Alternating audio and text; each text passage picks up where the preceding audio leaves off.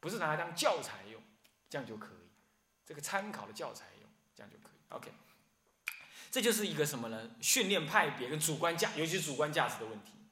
所以你要看佛教史啊，尤其先问写的人是谁，怎么写的，先问这个问题。勉强当中这部书是比较可用的，是中国佛教史黄灿华造的，是比较可用的。何以故？他是一个基督，他是一个佛教徒，基本上他是。他亲近元音大师喽，地贤法师的样子，啊，他有亲近过长老大德，传统的中国的啊。的的的传统派的老的老老学者，所以他总是好一点，是吧？欧洲的啊很糟，日本的好坏参半啊。那么大陆的，我觉得就要小心，有一些过度的唯物辩证，那我们就要注意。但是有一些很有 很有内涵，那就可以看，那就不一定是这样子啊。像这方面呢，你们就不必再多看了，我开你们再看，啊，我跟你们讨论，你们看一部分这样的勉强可以。哦，对，还有一部是更要尤其可以看，你们应该要买，而且每人都要一册，汤用彤的两本，这一定要买。这个，学教育处的人有没有有没有在啊？注意一下，就是那个汤用彤魏汉魏晋南北朝史上下两册，呃，商务出的啊。然后再来呢，汤用彤《隋唐佛教史稿》木笃出的，木笃，木笃出版社，木铎啊，不是木笃，木铎，一个金字边那个木铎奖那个铎嘛，木铎出的，这两本呢，汤用彤，哎，这确实可看。你看他的，甚至比某些在出家人写的，呃，类佛教史啊，你看的还舒服。为什么他平铺直述，他没有加上太多个人价值的评述在里头？日本人有一些就加入评述哦，我公开录影，我不要说名字，有的不知道死了没有，我也不知道，所以不要公开说名字，那真的很糟，那真的很糟，就不可以。再来牵涉他的人生经验，还有术士因缘，这都牵涉进去。你比如说，你比如说那个谁？呃，道宣律师，他为什么会是做律师？乃至又为什么这么注重这个佛教史？那过去就是梁生佑律师嘛，生佑律师非常护教，你懂吧？他是个写信之人，写信汉子，很有。你看他的身传呢，你就看得出来，生佑律师很有那个，很有那种宗教情操了。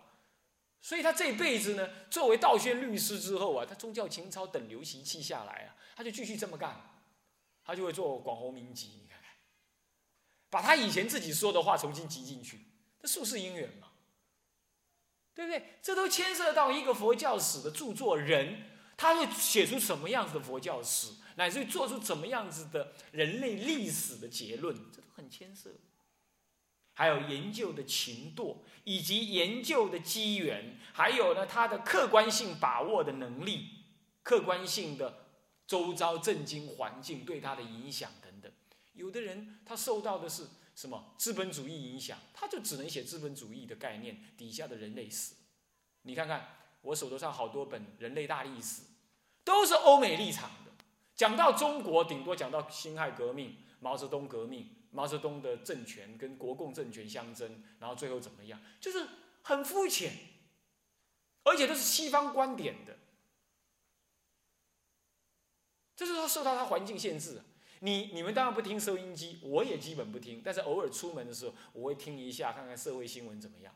一听中国广播电视台，中国广播公司嘛，中国广播公司他在报那个什么，我昨天还在高雄嘛，哎，今天昨天昨天在高雄的时候，高雄要搭车子嘛，然后呢听那个什么交通电中国广播电台。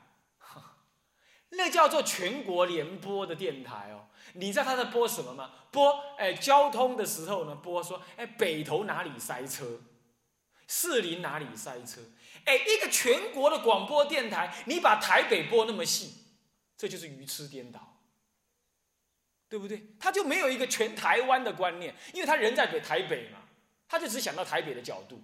你看看，很可惜，这种人来来描述事情、描述新闻，你说是什么观点？叫做台北观点，不是中部的观点，也不是南部的观点，他用一个远方观望的立场，这样子来描述历史，素材一样，描述的东西都不一样的，好难啊！我告诉你，最好的历史学家是谁？你知道吗？正德六神通，你直接就用宿命通，你盯落去看，拢知影。安尼甲写出来上准，很看很准。要讲到这样，我们去修禅定就好。佛教史课我更不用开，你跟你那个呃那个教务主任讲一下，如果要这样子更好，对不对？不用开，我也很麻烦。但当我们不能这样的时候，我们才要研究佛教史。你要知道，现见为凭嘛，对不对？你就入定看了，就观察就知道了。这最有名的例子就就是什么呢？阿伽曼尊者传里头，阿伽曼证得某一个境界的时候啊，我认为他应该正果了啦。那么呢，虽然我的感觉他他写那个样子像是正果的样子啊，他说他不再怀疑，他不再有恐惧啊。那么呢，嗯，本来阿罗汉就有这个效果的嘛，无争无惧嘛啊。那么呢，这个这个，他证得一个某个程度的时候，他有一天突然间忘记了说，到底阿罗汉在经行的时候手是怎么放的？你穿过南传的袈裟没有？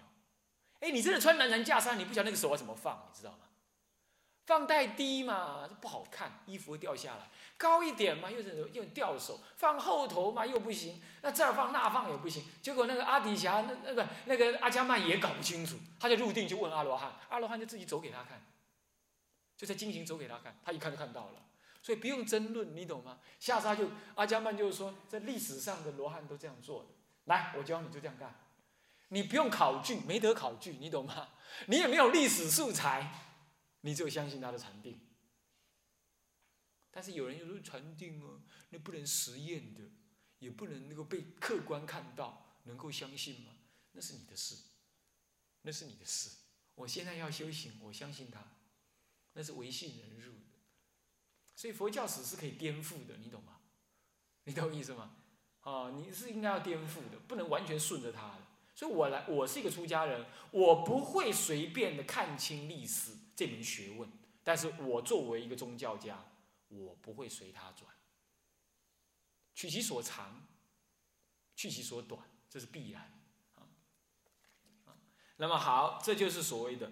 他研究的机缘跟客观性把握等等，再再皆会影响其研究的成果跟结果，对不对？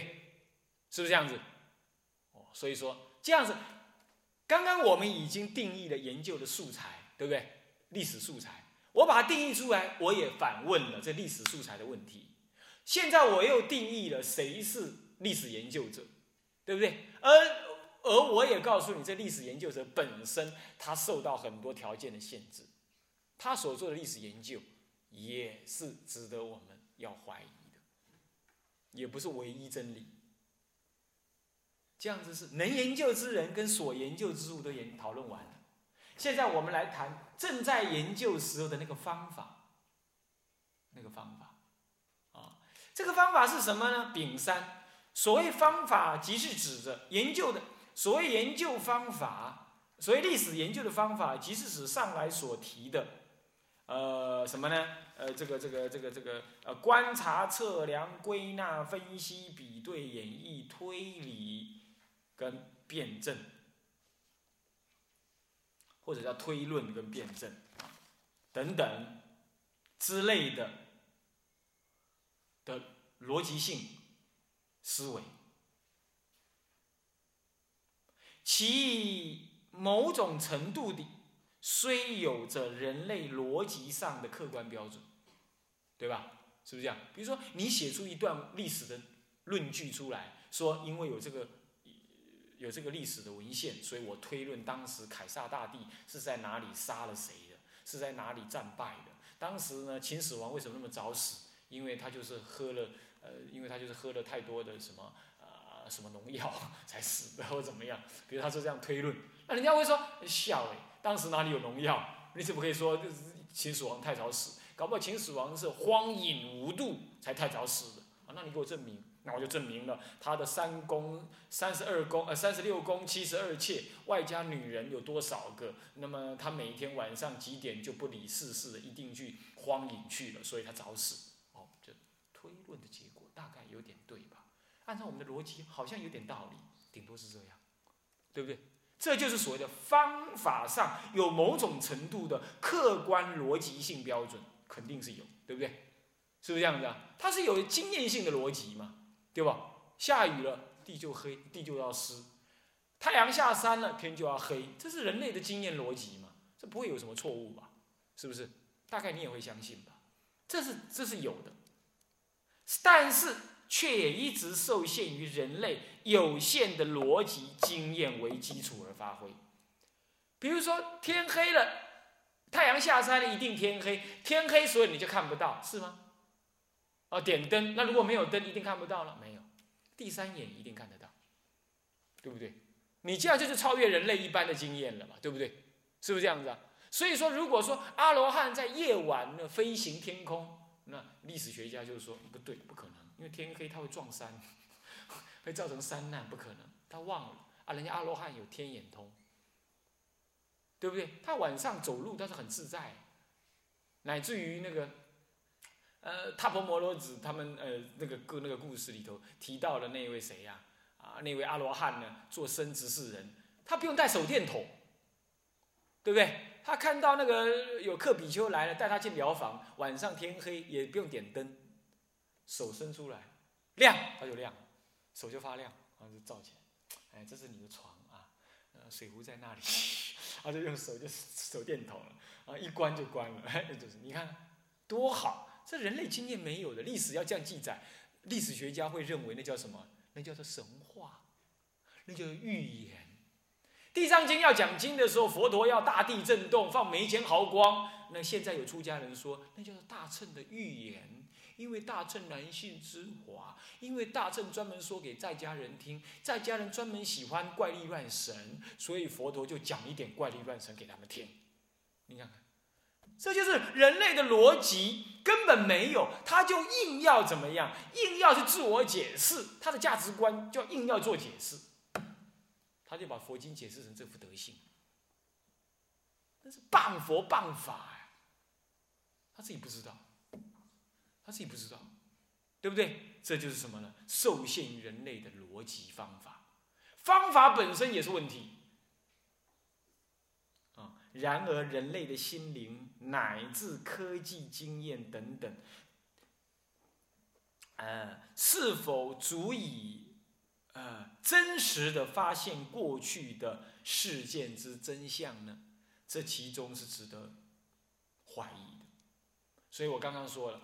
什么叫做讲到这里就整个结束，就第一二就结束。什么叫做历史研究？历史研究有三个要素：能研究之人、所研究之素材，还有研究的方法。而我分别对这三件事情做了定义。然而这三件事情的定义本身都会有问题，都会有不是定义本身有问题，是他因为易于这样定义，你都会找到问题，你都可以怀疑。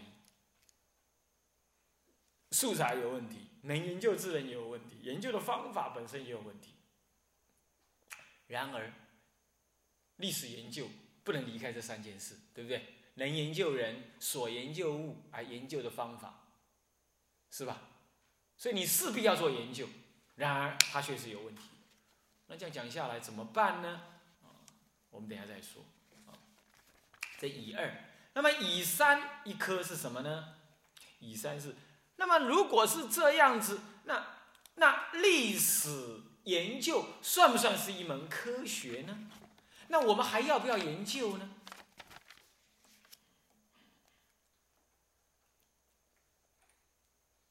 还要不要研究？历史研究的目的又是什么呢？我们刚刚说了，我们定义的什么叫历史研究，接着我们就要定义以三历史研究的目的。虽然它有问题，但是终究我定义出来了，它呈现一个什么呢？呃，历史呈现或者结论历史，对不对？结论历史，比如说，我们可以结论说，唐太宗那么兴盛，为什么后来到唐玄宗的时候，他们就开始国家衰败了？清初四王四呃三三个皇帝呢都还不错，为什么到乾隆皇帝？为什么到乾隆皇帝开始之后，国家就要毁坏了？为什么？人类到底要学得什么经验？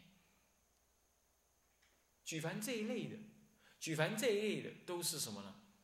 都是我们要做一个结论的，对不对？啊，研究的结果就是因为乾隆皇帝好大喜功，这是我们以前读过的，对不对？还记不记得？是不是这样子啊？所以呢，乾隆皇帝，呃，清朝这从乾隆皇帝之后开始走下坡。但是为什么又撑那么久呢？佛教徒的解释，我的解释是因为，因为他们当时都有诵那个《无量寿经》，有三宝加倍。这是佛教徒，这是我一个出家人写历史，我会这样写，对不对？但世俗人不会这样写。世俗人说他命大，所以撑那么久。他撑了两百年呢。他是一个外来民族，你知道吧？女真族统治汉人，第一个统治汉人的外来民族，最大的、最久的，就是清朝，就是清朝，常常被我们骂，对不对？但是你要知道，其实他很了不起。他一个外来少数民族统治汉人这么大这么久，有两个原因：第一，他公这个女真族很厉害，祖先基因德，所以加倍他的后代。第一种可能；第二种可能，后来的汉人太混了，民族意识太差了。第三个原因就是，可能知识开通，那种种族的融合已经泯除了汉人。的那种观念，孙中山革命的时候，他讲一句口号，叫做什么？然后恢复中华，这就是用民族主义。民族主义很可怕的，它可以颠覆一个政府的。驱逐鞑虏，恢复中华。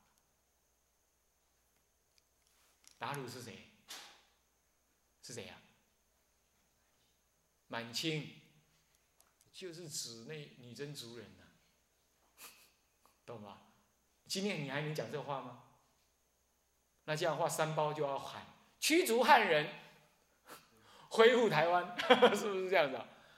嗯，这你讲这种话，你就你就挣不了，我跟你讲，是不是？嗯，什么声音？啊，好，哎，烧掉了。我已经烧掉了，奇怪。我常常讲烧掉。好，那么这样子，所以我已经结论了，做这样的结论了，对不对？啊，这样子。那么这样子，虽然这样，但是它总是历史研究能够有所结论的，对不对？好，那么到底什么结论？我们要得到什么？所以以三，我们要讨论历史研究的目的为何？何在？我们定义了什么叫做历史研究，接着我们就要再定义历史研究的目的是什么，这样懂吗？这是很精确的要定义它，有四大项：丙一，为了呈现曾经发生过之事件的真相，刮胡静态的，或者描述其演变之事实，这是动态的。为了要这样做。为了这样，所以你要做历史研究。我们刚刚说过，历史就是曾经发生过之事的总称。但是它发生过，谁知道发生了什么？你只要做历史研究来呈现它，对不对？要呈现两个东西：第一，呈现一个静态的发生过的事情，比如说，我因为考据的结果发现他杀人，这是一个结论，静态的结论，他杀人。这结论在哪里？这样懂吗？这是一个。那么我也可以说，哦，我我研究的结果发现呢，中华民国是这样这样在发展的，它今后应该可能怎么样？未来还是未知数，它保持一个可动性。它描述了一个一直发展了的过程，这样懂吗？这也是历史研究的一个功能的目的。它有两个目的，一个是静态的结论，一个是动态的什么流动的描述。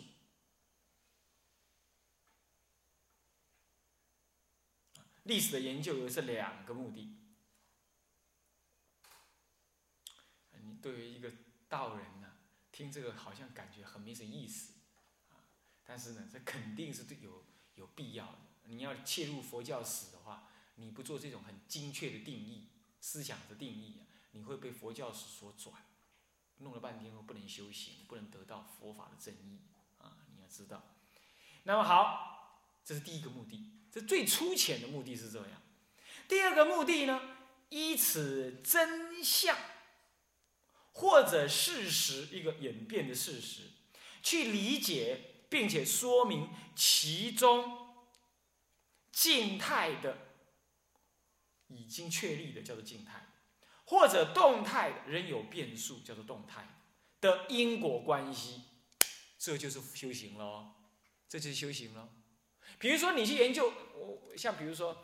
呃，有位长老叫呃妙净长老，他老人家常跟我说过，他说他蛮喜欢看历史书的，我我也相信是，因为看历史书可以看到人性，看到人性你就看到佛法，看到佛法你就会修行，是不是这样子啊？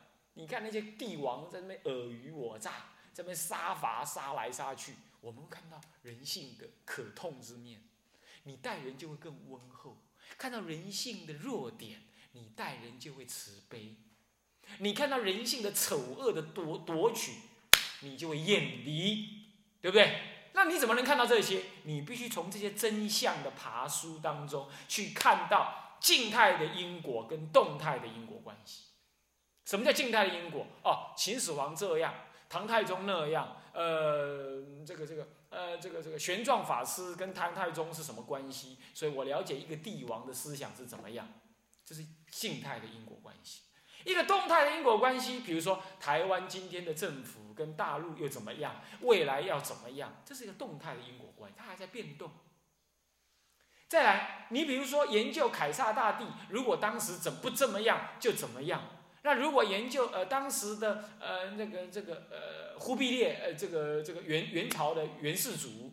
呃，元太祖他呢，如果不西征，又就怎么样？如果他因为西征了，可能就怎么样？你做了这种历史的评论，这是个动态的讨论，对不对？他因为太西征了，西征到哪里？西征到意大利去，好厉害，走陆路呢，要走过欧印印欧印欧大大内陆，然后打过欧洲，打到意大利去，这吓死人了。弄那么远，你说这国家怎么能够兴盛呢？老百姓还怎么打？也打印度，也打巴基斯坦，到现在还有还有什么蒙古人的后裔在那边。